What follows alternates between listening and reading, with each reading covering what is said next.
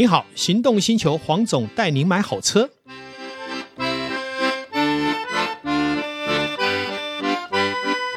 黄总带你买好车，今天很高兴又来到空中与大家相会。今天呢，导叔要跟我来谈一谈大家最关心汽车的议题。嗯，哎，嘿嘿嘿嘿，我们很久没跟黄总聊汽车啦。是，因为想一想哦，有时候聊别的议题太多，好像是已经不是这个汽车产业的人了。可是哈、哦，黄总，我最近尤其在疫情待在家，我脑中一直盘旋的一个问题就是说，假设我有一百万。嗯，那当然，大家会讲说，哦，我有很多国产车可以买，那我也有很多哦比较平价入门的进口车可以买。是，那可是除了之外，如果我要求的更多，我希望能够有一些更呃感性面的一些需求的时候，那一百万我可以怎么选择啊？好的，其实很多在一百万这样的预算哦，当然我买国产车可以买到不错的车了。对，好，那但是你也许开过国产车了，嗯，那因为你知道人的生命里面不会只有单一选项。对，那以前一开始我们对汽车的需求就是交通工具嘛，它能带我从甲地移动到乙地，对，然后安心安全就可以了。可是慢慢人会成长啊，他在开车的过程有看到别人的车有更好的部分，其实放在心里深藏已久。嗯，今天哎，再度有个一百万左右的预算可以拿来使用的时候，心里的某些种子就萌芽了。嗯，那我们就会去期许说，是不是从进口车这样的一个等级去选到适合的？刚刚有讲，我们如果买一百万的国产车，确实是买到不错的，但是毕竟心里还是会觉得 OS 还是国产车。我是不是有一些更感性的需求？但是老实说，呃，从进到这个主题的时候，会遇到一个状况，就是一般人还是会担心什么？买进口车事后的维修费用。对。但是以一百万的预算来讲，这种担心就比较低了。嗯，好，如果说你三五十万要买一个好的进口车，那确实是有这个疑虑，因为年份会太老。对，啊，那以现在既然把预算提在这一百万左右的话，当然不见得是一百万，也许是八十九十，也许是一百一，哈，大概在这个范围里面，其实选择性很很多。是，好，以一百万，如果你又希望说买新一点年份，在保固期内的话，我们可以上看到一百五十万。就是在两百万以内的这样的一个进口车，那其实这个选项就非常多了。哦，那就几乎、嗯、呃所有的豪华品牌的进口车都可以呃做一些考虑、呃。入门入门级的，对。那如果说假设呢，你又不在乎三年左右或是五年内好的进口车的话，嗯，那你可以把触角延伸到两百万到五百万去了。哎，可是黄总，是你讲到这个，我就突然很想问一个八卦。听说之前。C 三百，嗯，听说这市场中股市场崩盘，这是真的还是假的？呃，我觉得崩盘是言过其实了哈。其实我也要提到这一台车啊，真的，因为这台车哈，我之前在电视里面我就说很不想谈它，但是你又不得不谈它。因为那么多人喜欢，对，成交量这么大，是这样的车，你怎么不可以可以不谈呢？你很难把它跳过去。是的，那以 C 三百来讲，说实在的，它是一个非常均衡的车。我们常常说四米六到四米七，哈，是在市场上最被接受的一段的房车，大小刚好。对，它不会太长，不好停车，但是呢，也不会小到让你觉得空间是不够的。嗯，所以合家使用不要太要求非常大的空间，它是足够的。嗯，一个人开也 OK。全家出游也不显得太局促，好、嗯，所以这种 size 在市场上，不管是修理车或房车都是受欢迎的。嗯，那 C 三百就是这个区间，你也知道 C 三百它的对手是什么？就是这个 BMW 三系列，对，好，那奥迪的 A A A 系列，好 A 四 A 四，好，然后这个 Lexus 可能就是 IS，哎，对，大概就是你看它的竞争对手就这么多，好，可是它能在这么多竞争对手里面特别的突出。受到欢迎有几个优势啦，嗯、第一个总代理进口，第二个水货也拼命的进来，好，有水货在做进足的时候，这个市场就热闹了。哇，水货相当多诶。对，所以我们有时候凭借一台车哈，在市场的热度可以看水货。我们常常说啊，总代理修理水货其实大可不必的，嗯，因为有水货来增辉啊，会让你总代理卖得更好。不过我比较好奇的是，这台车在后续的维修保养上。其实是 OK 的吗？它早期是一点八的引擎，后来又进展到二点零的涡轮增压。其实这颗引擎也适用在它很多像一系列这些车型上面，包括 GLC，是一个非常成熟、耐用、数量也非常高的一个引擎。嗯那你想想看，当它的数量很大的时候，坊间会修进口车，如果不会修这颗引擎，也就不用当师傅了啊。当然，当然，是不是代表第一个他维修一定容易嘛？对。那第二个，各方人士都会进零件嘛，因为卖的多嘛。我除了跟公司拿，我是不是可以跟水货拿？甚至于什么二手商品？好，那甚至有人帮他开发了一些周边的所谓的复制品。嗯，好，就是我们讲的这个这个台湾自己开模的都有。那所以在这样的情况下，你想想看，它的零件价格很可能啊，都比我们听到的平价的进口车还要好。嗯，这价钱有优势，它量大。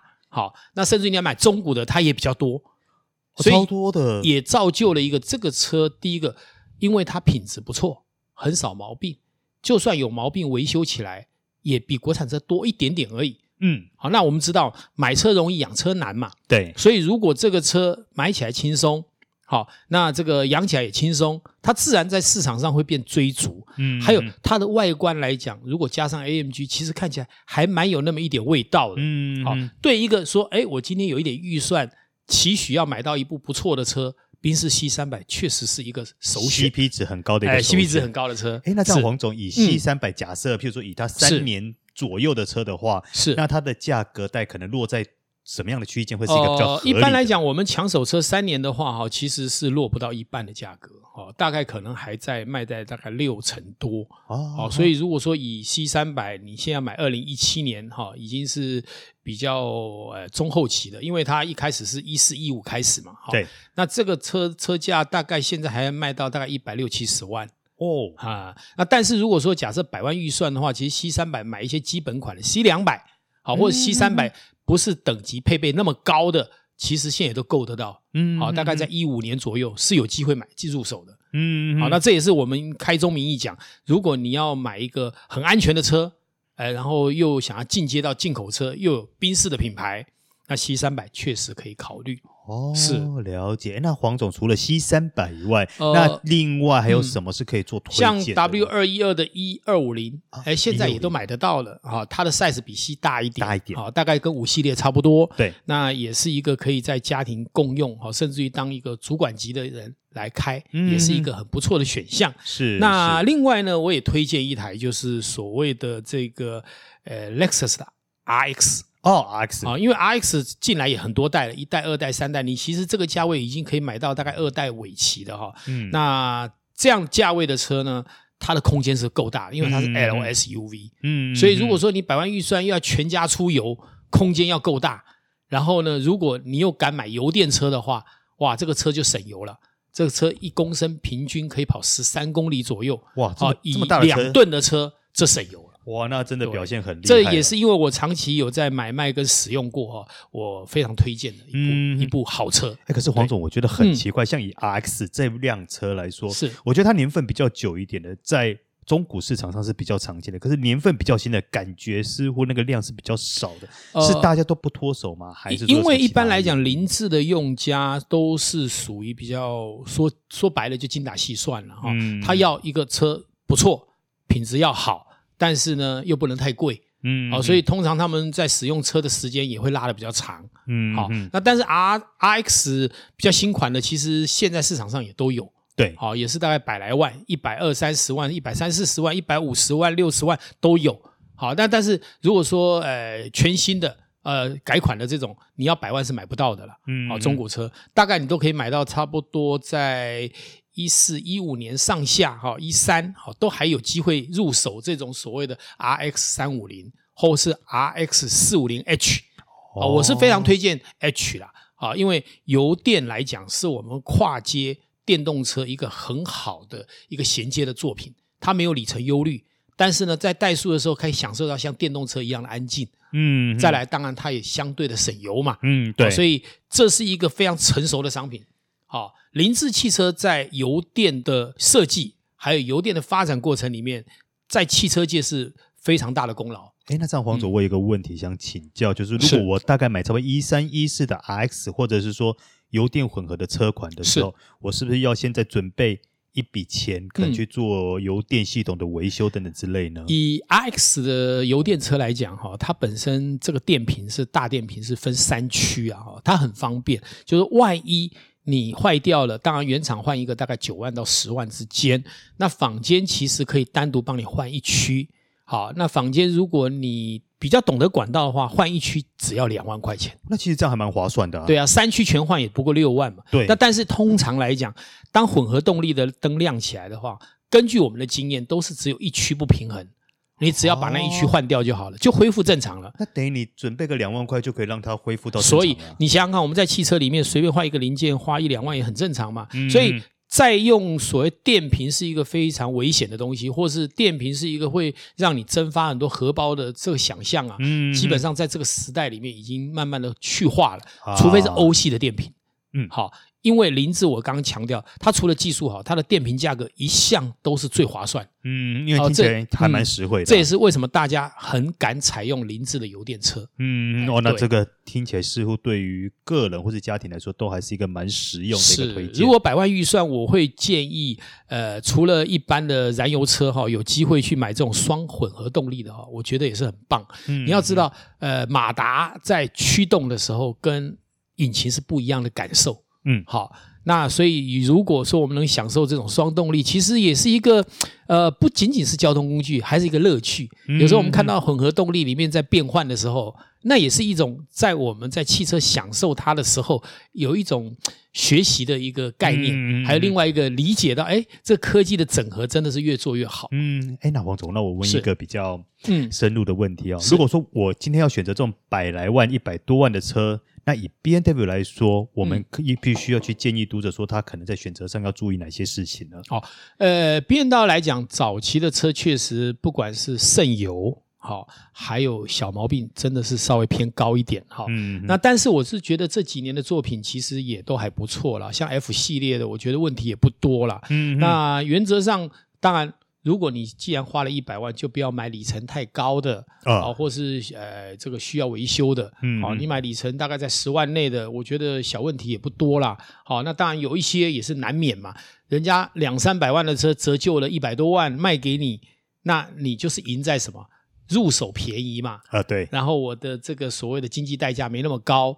那中间会伴随维修花一点钱，我觉得我们也要建立良好的心态了。嗯，嗯啊，你不可能要求说今天人家花两百五十万有保固，你花一百万也要跟着完全一样有保固的那种条件，好像新车一样的品质。那我觉得这觉得有点缘木求鱼了。啊，对。但是我们毕竟也享受人家折损了一百多万的一个价差。嗯，嗯，那如果说我们买到呃不要太差的作品的话，其实我觉得五系列、三系列。好，甚至于 X 三、X One，嗯，都是现阶段在宝马系列里面可以选择一百万左右很多很好的产品会出来。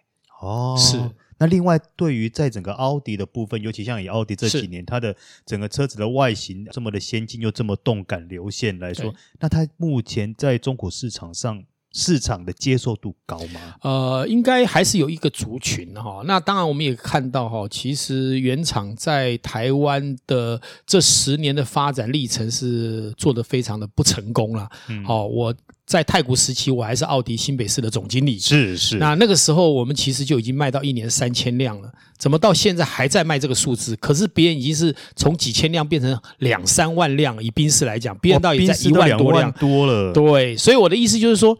在这样没有成长的情况下，它的中古车市场，不管是中古车的折价还是信赖度就偏低了嘛。嗯，好，那你就靠着这样硬撑也不是办法。但是老实说，因为奥迪我也是给他很长的时间有在里面运作哈，是一个非常成熟很好的商品，在 VAG 里面它也是占了非常重要的角色。对，好，那但是呢，我刚讲，如果今天中古车折价高，也代表什么？也代表你入手是非常划算，嗯，好像你一百万，你可能可以买到还不错的 A 六，好，甚至于 A 八，好，大概在一五年你有机会入手，好像 A 八我就曾经买过它的呃那个三点零柴油，好开，空间大，但是呢，当时买一百来万，现在以这个时间点，大概一百万就有机会入手了，哇，而全铝合金车身。是。啊，那也是一个非常高科技的产品。那至于它比较稳定的，像 A 六、A four，其实现在市场上还是有，嗯，好，而且可以买到比较新款的。好，那我是觉得，呃，市场应该这样讲，会随着在市场被接纳的一个情况，去做调整是有效率的，嗯，也就是说，你买到便宜的车，你也不要高兴，它一定有一些负面啊。那你买到贵的车，你也不要觉得说你花钱，因为它有它贵而呈现的价值，它就是有它的价值。对，中古车是一个非常有效率、非常有数据啊，非常可以整合出一个逻辑来的一个产品。好，所以只要有机会。多琢磨在中古车的认识里面，相信可以为你后面使用汽车这个部分来讲，好取得很大的利基。嗯，那今天很高兴导兄来跟我们来聊这个百万好可以获取的好的中古车。是，希望下一次我们还可以谈类似啊、呃、不同的议题，来谈谈幸福产业汽车。汽车，今天好，感谢大家。OK，谢谢，拜拜。拜拜。